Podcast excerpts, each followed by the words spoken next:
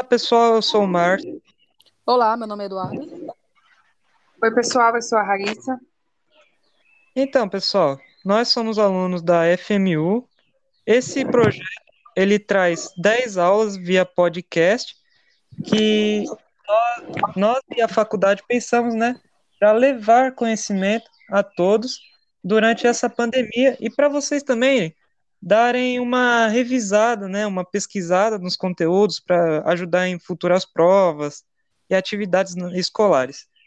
Nosso tema, ele é sobre o Brasil contemporâneo, né? Na última aula, a gente veio falando sobre Vargas e a Constituição de 1934 até 37. E nessa nova, nessa aula de hoje, vamos falar um pouquinho sobre a, o governo, né, de 1937 adiante, né, o, o Estado Novo. Então, pessoal, eu vou falar um pouquinho com vocês sobre o Plano Cohen. O que, que é esse Plano Cohen? É, o Plano Cohen ele foi uma suposta tentativa de tomada do poder, né, por parte dos comunistas em 1937 ele foi denunciado por Vargas pela, pela rádio e foi utilizado como justificativa para o golpe de Estado que instaurou, instaurou né, é, a ditadura do Estado Novo, em 10 de novembro de 1937. Anos depois, comprovou-se a falsa e que sua real intenção é servir de justificativa para Getúlio Vargas instalar uma ditadura no Brasil.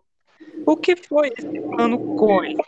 O plano Cohen ele foi, de, é, foi um documento obtido pelo governo de Getúlio Vargas em setembro de 37, no qual os comunistas organizaram né, uma tomada ao poder no Brasil. Esse suposto plano ele previa mobilização é, e de trabalhadores para que aderissem né, uma greve geral. Incendiou né, de, pré, de incêndios de prédios públicos e até eliminação física de autoridades que tentassem é, impedir a suposta revolta comunista. Segundo o governo, o plano teria sido elaborado pelo Internacional Comunista, mas a, a alta cúpula militar da época apresentou o plano Cohen, e ele logo em seguida é um documento, foi um documento né, divulgado pela imprensa, gerando comoção em, uma to em toda a sociedade, né? Vargas ele se utilizou de, disso, né, para articular o cancelamento das eleições presidenciais em janeiro de 1938. Ele acabou usando como uma desculpa, né, para dar o famoso golpe do Estado Novo. E dessa forma ele iria continuar no governo, né? O plano Cohen ele foi noticiado, né, como eu disse, nos jornais. É, a sua divulgação foi pelo governo, que alarmou sobre o perigo de uma possível tomada do poder pelos comunistas, né? Que nessa época a gente tem esse medo, né? Essa, essa revolta, essa, esse medo, né, do, dos comunistas é, entrarem no governo. Tinha essa repulsa contra os comunistas, sobre quem pensava, quem protegia a lei, a, a política comunista. A década de 1930, ela foi marcada pelo acirramento ideológico entre nazifascistas e comunistas, né? Do debate e das ideias e passou para o confronto físico e armado iniciando-se na Europa e se espalhando para outros países, como o Brasil, grupos que se foram, se formaram, né, inspirados nessas duas ideologias. Esse é o caso no Brasil, né, da, da formação da Aliança Nacional é, Libertadora, que é a ANL, que a gente discutiu na aula passada, e pelo outro lado, né, o lado comunista, que foi a Ação Integralista Brasileira, a AIB, de inspiração fascista. Desta promulgação da Constituição de 1934, Getúlio Vargas externava né, a sua preocupação com a fragilidade na legalização, para coibir os confrontos ideológicos e manter né, a ordem social no ano seguinte. Aconteceu que a intentona comunista, é, como falamos no, na aula passada, ela veio no Rio de Janeiro e em Natal, um, veio um levante né, armado organizado pela ANL para derrubar Vargas do poder e instalar né, um governo comunista no Brasil. Porém, as tropas governamentistas derrotaram as revoltas e vale dizer né, que os trabalhadores não aderiram a essa causa, essa causa comunista, em razão dos, dos direitos trabalhistas concedidos pelo governo. E o, as consequências desse plano estão ligadas ao golpe de Estado liderado por Getúlio Vargas, né? Em 10 de novembro de 1937, que inaugurou a ditadura do Estado Novo. O documento, apesar da sua farsa, serviu para pretexto né, para Vargas conseguir o apoio da população ao, ao seu projeto continuista né, de, de poder, bem como a aliança com as forças armadas no, no Brasil. Né?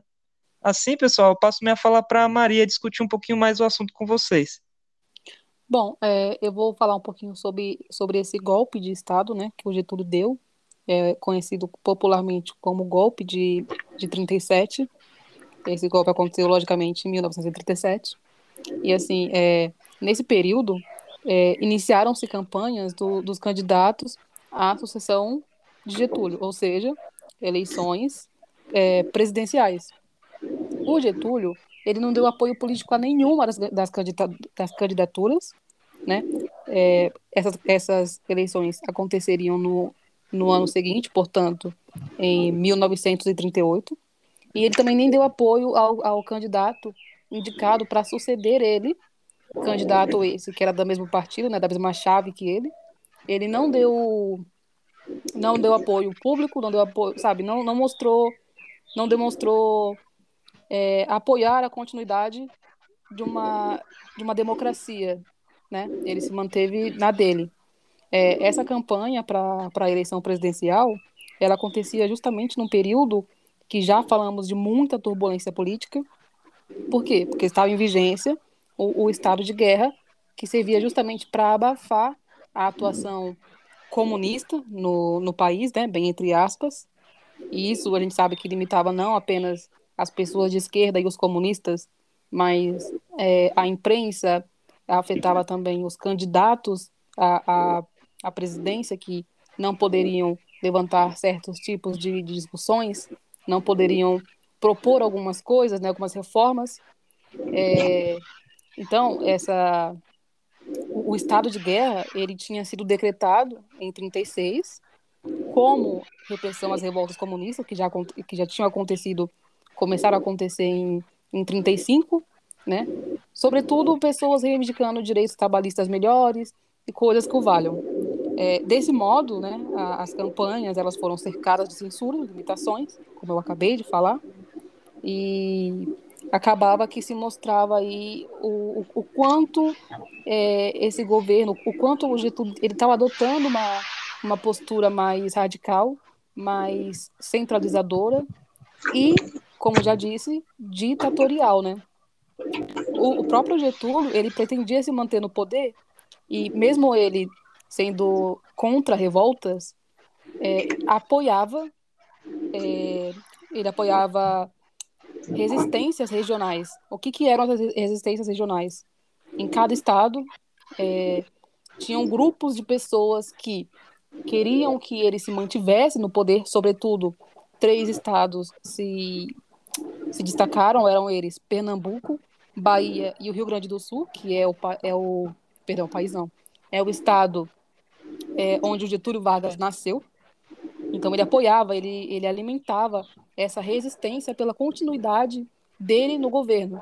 Nesse período né, é, de, de campanhas eleitorais para a presidência, surge essa fake news, essa fake news, como o Márcio acabou de falar, do, do, do Plano Cohen, que, que era uma ameaça comunista, né? E, foi, é, e isso foi justamente o estopim para que a população comprasse a ideia de que seria necessária uma, uma centralização total.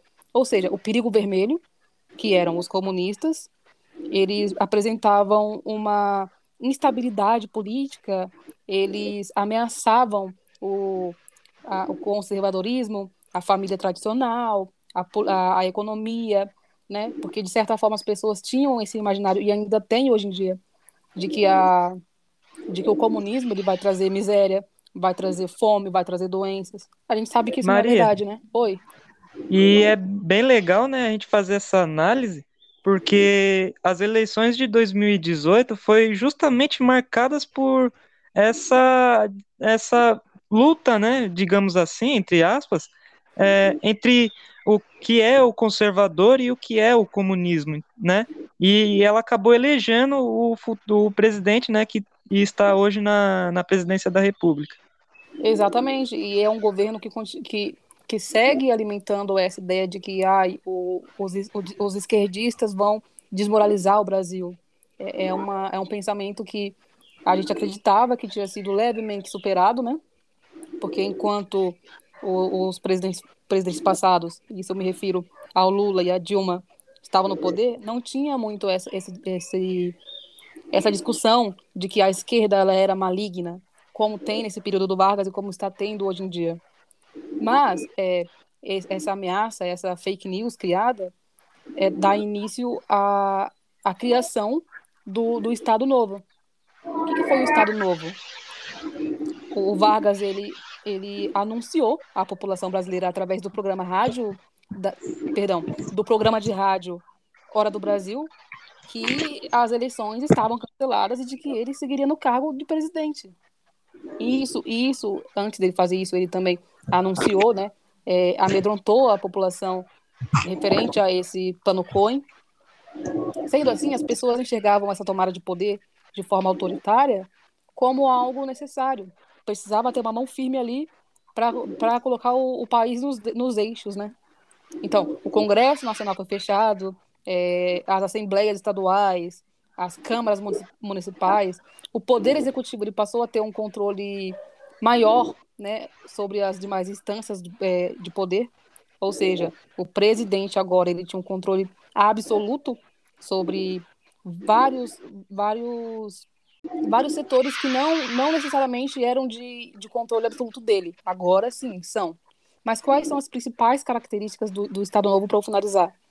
É, o Estado Novo ele se caracterizou por essa censura aos meios de comunicação, isso a revistas, jornais, é, rádio, até mesmo manifestações artísticas, né?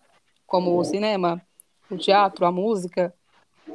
A gente vai ver isso em 64, só que não tão tão perdão, só que só que agora não é tão tão brutal, em 64 vai ser. Teremos também a, a criação do DIP, né, que é o Departamento de Imprensa e, Pro, e, e Propaganda, que o Márcio vai abordar com maior precisão mais para frente. É, de, teremos também, nesse período do Estado Novo, a perseguição a alguns a algumas pessoas, né, alguns opositores, prisão também. Eu não, não tenho conhecimento de tortura né, a inimigos políticos, mas a gente sabe que em 64 isso vai existir. Nesse momento é tudo mais contido. Não sei se a imprensa não noticiou ou se realmente aconteceram as coisas mais escondidas ou se não aconteceram com tanta brutalidade, mas me parece ser uma ditadura menos, menos raivosa do que a que a gente vai ver no futuro, né? É, além disso, nós teremos também a, a, repressão a manifestações políticas e sociais, como protestos, greves, passeatas. O Getúlio ele defendia de que o trabalhador tinha que só trabalhar.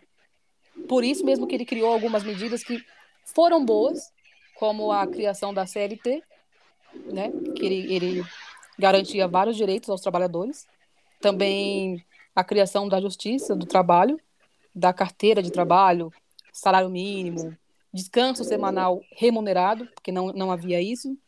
É, a jornada de trabalho agora era de oito horas semanais, perdão, de oito horas diárias. Antes, a gente podia, era, era, era comum vermos 12 horas seguidas. Hoje em dia também existe quem trabalha 12 horas, mas tudo dentro da lei, né? Tem, ganham a mais por isso, eles têm o direito a, a, a, a um descanso semana, durante um dia da semana. Então, é, essas medidas foram implantadas justamente para evitar também que, que essas revoltas é, surgissem e não fossem contidas, né? Aí, além disso, é, mulheres que, que exerciam o mesmo, a mesma função que um homem num trabalho, elas teriam que ganhar os, o mesmo salário, ou seja, tinham os mesmos direitos. Antes disso não era assim, a gente sabe, o machismo ele era muito mais presente. E a, o, que, o que nós vamos ver também, e, e isso é perdurou por muito tempo, foi a criação de uma nova moeda, que foi o cruzeiro. Depois havia o cruzado, mas foram mudanças muito grandes nesse, nesse Estado Novo, né? E aí o Vargas ele vai, o Vargas ele vai investir em infraestrutura e coisas que o valham. A, a indústria ela vai realmente é, vai alavancar. Mas agora eu deixo a palavra com a Raíssa. Bom, pessoal, eu vou falar agora sobre a Constituição Polaca, que foi a Constituição de 1937, né? Foi a Constituição é, que surgiu junto com o Estado Novo. Então, a Constituição de 1937, ela é conhecida como Constituição Polaca, né? E ela foi otorgada no dia 10 de novembro de 1937, ou seja, no mesmo dia em que a ditadura do Estado Novo foi instaurada. É, então, né, essa Constituição acabou abrindo esse novo mandato, né? Ela possui esse nome, né, polaca, porque ela foi inspirada na Constituição polonesa, que possui aspectos fascistas. Então a, Constitu... Desculpa. Então, a Constituição de 1937, ela foi uma Constituição fascista, autoritária, centralizadora e que concentrava praticamente todo o poder né, no, nas mãos do chefe do governo executivo, ou seja, no presidente. Então precisa ficar muito claro que a Constituição polaca ela foi uma Constituição fascista, autoritária e principalmente antidemocrática. Essa Constituição, ela previa muitas coisas e muitos direitos ao presidente, né? Mas ela dava, ela, ela constituiu várias medidas. Algumas dessas medidas foram a concentração dos poderes executivo e legislativo nas mãos do presidente da República, no caso Getúlio Vargas, ela estabeleceu que teria eleições indiretas para o presidente e que os mandatos durariam seis anos. Ela retirava o direito de greve dos trabalhadores. Ela proibia os partidos políticos, né? Então, todos os partidos políticos eles foram dissolvidos, né? É, ela deu é, autonomia e amplos poderes ao presidente ela admitiu a pena de morte no Brasil, o que é uma característica muito autoritária e, e de uma ditadura. Ela fechou o Congresso novamente e apenas o Vargas, né, que era o presidente, é, ele poderia nomear é, os interventores dos estados, né? É coisa que ele já tinha feito no governo provisório, né? Mas aqui é, ele estava ele estava assegurado, ele estava dentro da lei para fazer isso novamente o poder judiciário ele foi subordinado ao poder executivo, né, que é o poder do presidente, e o Vargas ele fechou o poder legislativo nos três níveis, são o Congresso Nacional, as assembleias estaduais e as câmaras municipais. Então a Constituição, essa Constituição polaca, ela foi a quarta Constituição do Brasil e a terceira da República. Por que a terceira da República? A primeira foi aquela que foi que foi promulgada no comecinho da República, né, em 1891, ali ainda na República de Espada. A segunda Constituição, que também foi feita no governo Vargas, foi a Constituição de 1934, e agora essa terceira Constituição, que é a Constituição de 1937, né, que é a Constituição do Estado Novo. Essa, essa terceira Constituição, essa Constituição polaca, ela concentrou ainda mais o poder na figura do Vargas, né, e a partir de 1937, com o Estado Novo, a gente viveu uma ditadura mais explícita, né, mais assim escancarada. É, essa Constituição, ela foi um grande retrocesso aos direitos humanos e principalmente à democracia brasileira, né? Porque essa Constituição, ela legitimava, ela dava legalidade, autorização é, aos poderes e às práticas absolutistas é, do presidente, né? Do, de um ditador, no caso. É, e com essa Constituição também, as medidas repressivas, elas que já eram intensas, né, elas ficaram e foram se tornando cada vez mais intensas e autoritárias. Agora eu vou falar um pouco sobre a Lei de Segurança Nacional, é, que foi uma lei que foi promulgada no dia 4 de abril de 1935, e ela foi uma lei que ela definia crimes né, contra a ordem vigente daquele momento. Né? Era uma lei que é, ela definiu os crimes que, que seriam contra a ordem política e social. Essa lei, ela definiu os crimes é, contra a segurança nacional e o que, que isso significa? É, significa que qualquer ameaça, suspeita, é, enfim, desculpa, corta essa parte. Então, o que, que isso significa? Significa que qualquer ameaça, qualquer suspeita que colocasse. Ah, meu Deus, desculpa. Então, o que, que isso significa? Significa que qualquer ameaça ou qualquer suspeita que colocasse o presidente ou o país em risco é, seria punido, né? Ela era, ela era uma lei que ela estabele... Ai, gente, ficou horrível essa parte, né? Não. Ai, tô nervosa. Na verdade, não é que eu tô nervosa, eu tô com um pouco de pressa. Tá, eu vou, vou de novo, desculpa. Bom, agora eu vou falar um pouco sobre a Lei de Segurança Nacional, que foi uma lei que foi promulgada no dia 4 de abril de 1935, e ela foi uma lei que ela definiu os crimes é, que seriam considerados. Desculpa. Vamos lá. Mais pressa, menos dá certo. Vamos de novo. Agora eu vou falar sobre a Lei de Segurança Nacional, foi uma lei que foi promulgada no dia 4 de abril de 1935, e foi uma lei que definia crimes contra a ordem vigente daquele momento, né? É, definia o que seria considerado crime contra a ordem política e social. Então, essa lei, ela, ela definia as práticas, né, as ações, os crimes, né, que iriam contra a segurança nacional. E o que, que é isso? É qualquer ameaça é, ou suspeita que colocasse o país ou o presidente em risco. Então, ela era uma lei que ela, ela descrevia tanto o que seria considerado crime, ameaça, só que ela também, ela já deixava claro qual seria o julgamento, né, para cada determinada crime, desculpa, para cada para cada determinado crime, né? Quais seriam as penas contra esses crimes? É, a LSN, essa Lei de Segurança Nacional, como que ela surgiu? Ela surgiu da necessidade do, do Getúlio Vargas, né?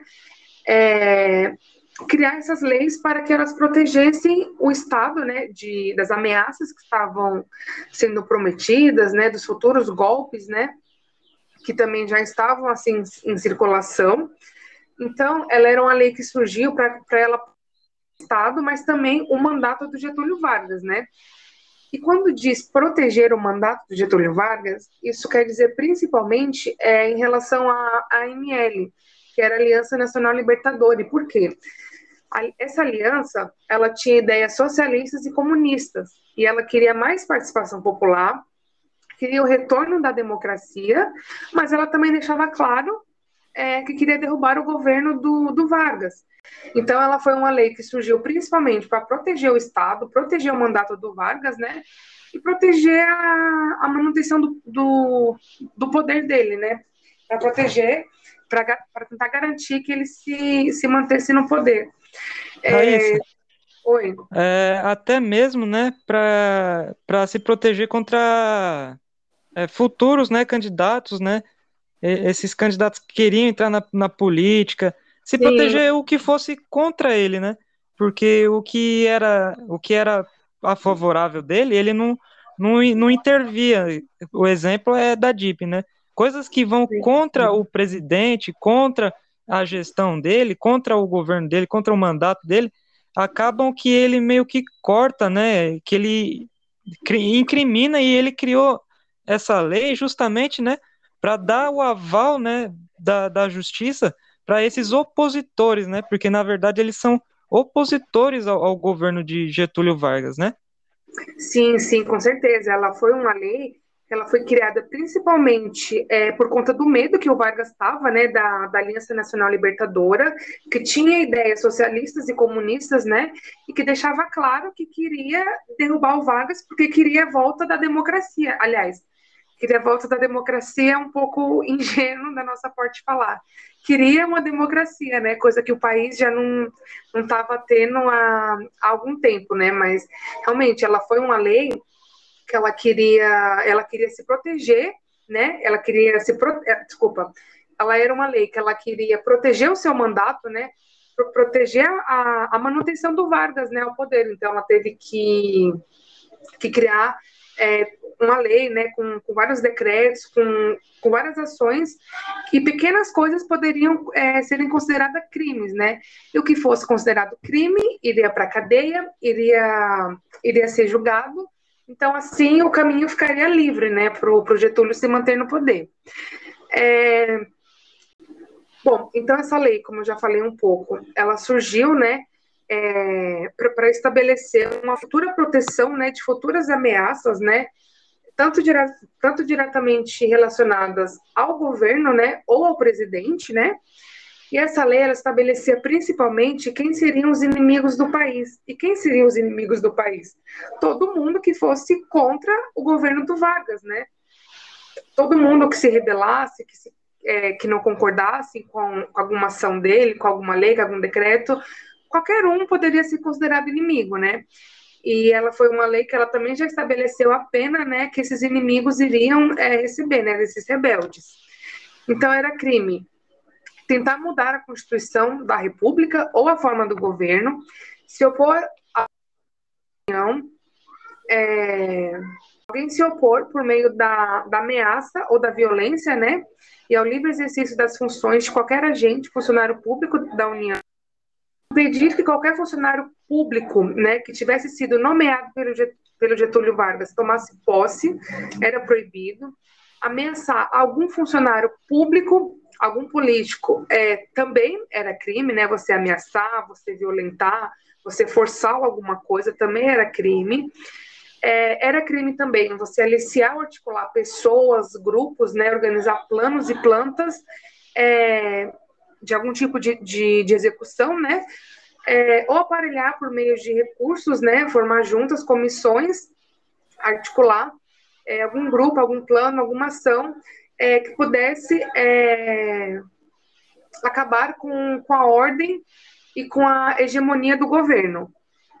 Crime também, você incitar publicamente é, qualquer um dos crimes que foram definidos pelo artigo, você incitar os militares, inclusive os que pertenciam à polícia, né, a desobedecer alguma ordem ou infringir de alguma forma a disciplina, né, você se rebelar ou se desertar. Era proibido você distribuir ou procurar é, distribuir entre soldados, marinheiros, é, enfim, esses, esses, esses oficiais das Forças Armadas Brasileiras, você distribuir algum papel, alguma carta, alguma coisa é, que direcionasse eles, né, que incentivassem eles é, a ir contra a disciplina e a ordem daquele momento, ou seja, ir contra as políticas e as ações do Getúlio Vargas proibido também. E aqui era uma pena, inclusive, grave. É, você fabricar, ou você ter né, na sua casa, você ter, você ter posse, é, ou comprar, importar, exportar, desculpa, ou você importar, exportar, você ter é, alguma arma, né, sem, sem você ter a licença da, da, da autoridade, né, então você possuir uma arma sem a licença, né, é, do governo era um crime e um dos crimes graves, né? É, era proibido você incitar o ódio entre as classes sociais. É, era proibido também você instigar as classes sociais é, a ir à luta, ainda mais a luta através da violência, através da, da tomada de poder, e você incitar a luta religiosa pela violência, né? Entre várias outras leis. Mas o que, que essas leis elas deixam claro? Elas deixam claro que o governo ele ele estava tentando cada vez mais manter a ordem do país, né? E manter a ordem do país é o quê? É você manter é, o país de acordo com as suas regras, de acordo com as regras e com as vantagens do presidente Getúlio Vargas, né? Então, essas leis, elas tentavam manter a paz, só que, claro, não é a paz nacional, a paz de todos os indivíduos, e sim a paz e a tranquilidade do Estado, né? Manter o controle sobre tudo e, so, e sobre todos, de modo a prevenir futuras rebeliões, revoltas, e também já deixando claro é, que teriam penas e e que muitas dessas penas seriam graves, né? É, então, eles fizeram essas leis é, para não ter interferência né, no seu mandato, e, na verdade, a Lei de Segurança Nacional, ela tem um nome um tanto controverso, né? Não, não condiz muito, porque a Lei de Segurança Nacional, ou seja, a segurança da nação. Só que não, a Lei de Segurança Nacional, ela foi uma lei que ela estabeleceu maior segurança para o Estado, né? Não para a nação, não para a população, né? Daqui do, do Brasil. Então, essa Lei de Segurança Nacional, ela ainda está em vigor atualmente, né? é, ela ainda está tá acontecendo. Com o tempo foi sendo inserida mais leis, mais decretos né, dentro dela. principalmente durante a ditadura militar de 1964. Inclusive, é, a grande maioria das leis que, que estão em vigor atualmente são leis que foram feitas durante a ditadura de, de 64. Agora eu passo a palavra para o Márcio. Então, pessoal, vocês devem estar se perguntando, flutuando, né? Ou, famo ou o famoso viajando nas nossas palavras, mas é bom recapitular um pouquinho.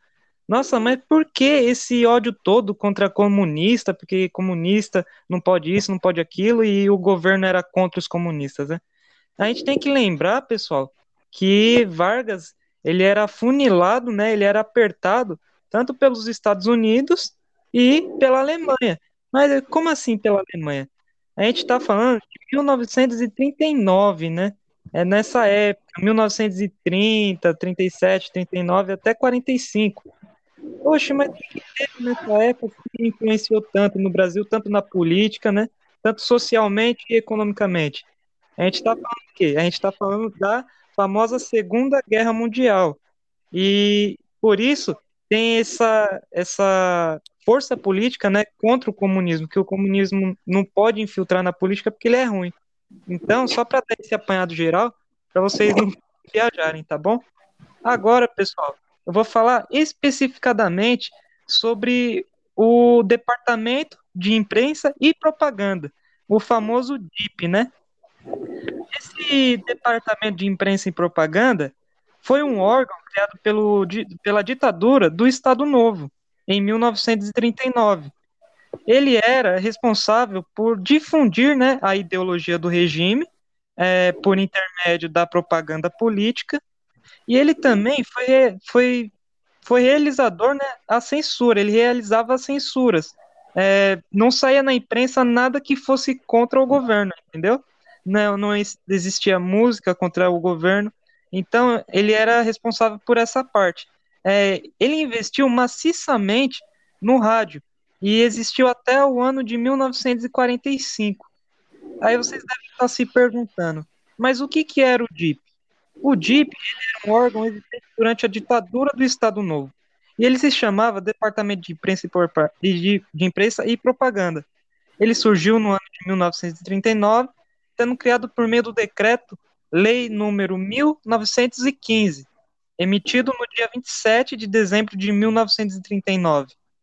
Ele não foi o, primeiro departamento responsável pela propaganda do governo, né, da, da era varguista, e ao longo da era Vargas, os órgãos da, de, de imprensa que existiram do DIP foram Departamento Oficial da Publicidade, que ele existiu entre 1931 e 1934, Departamento de Propaganda e Difusão Cultural, o famoso DPDC, entre 1934 e 1938, o Departamento Nacional de Propaganda, que é o DIP, que existiu entre 38 e 39.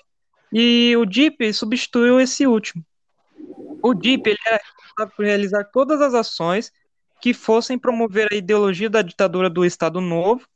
O grande alvo desse órgão era propagar essa ideologia pelas classes populares do Brasil. E as suas funções né, básicas eram realizar a propaganda oficial do governo e promover a censura de informações.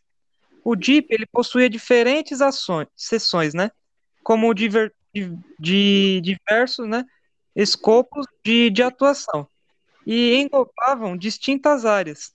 Ao todo, as sessões do DIP eram as seguintes: propaganda, radiodifusão, cinema e teatro, turismo e imprensa.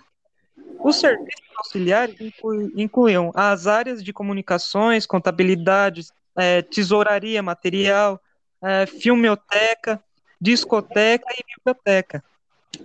A sede, a sede do DIP ela ficava no Rio de Janeiro, na capital do Brasil na época. No entanto, o controle da, do DIP se espalhava para os demais estados do Brasil, por meio dos departamentos estaduais de imprensa e propaganda, os DEIPS. A existência dessas filiais é, garantia né, ao DIP a possibilidade de controlar minuciosamente tudo o que acontecia no Brasil. Ué, Mas quais eram as, os principais objetivos do DIP? O DIP são claros e podem ser encontrados no próprio decreto de lei. Determinou a sua criação.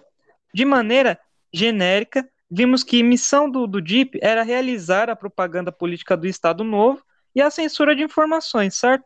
De maneira específicas, baseando-se no decreto, no decreto e lei.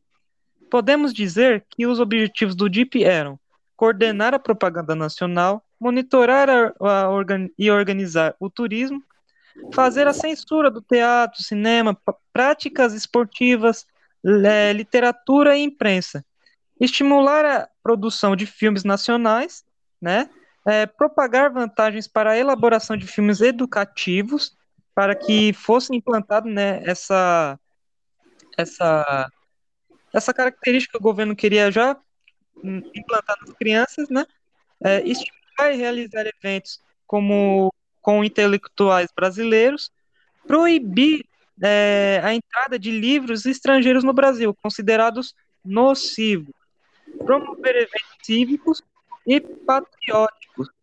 Também era organizar o programa de radiodifusão do governo.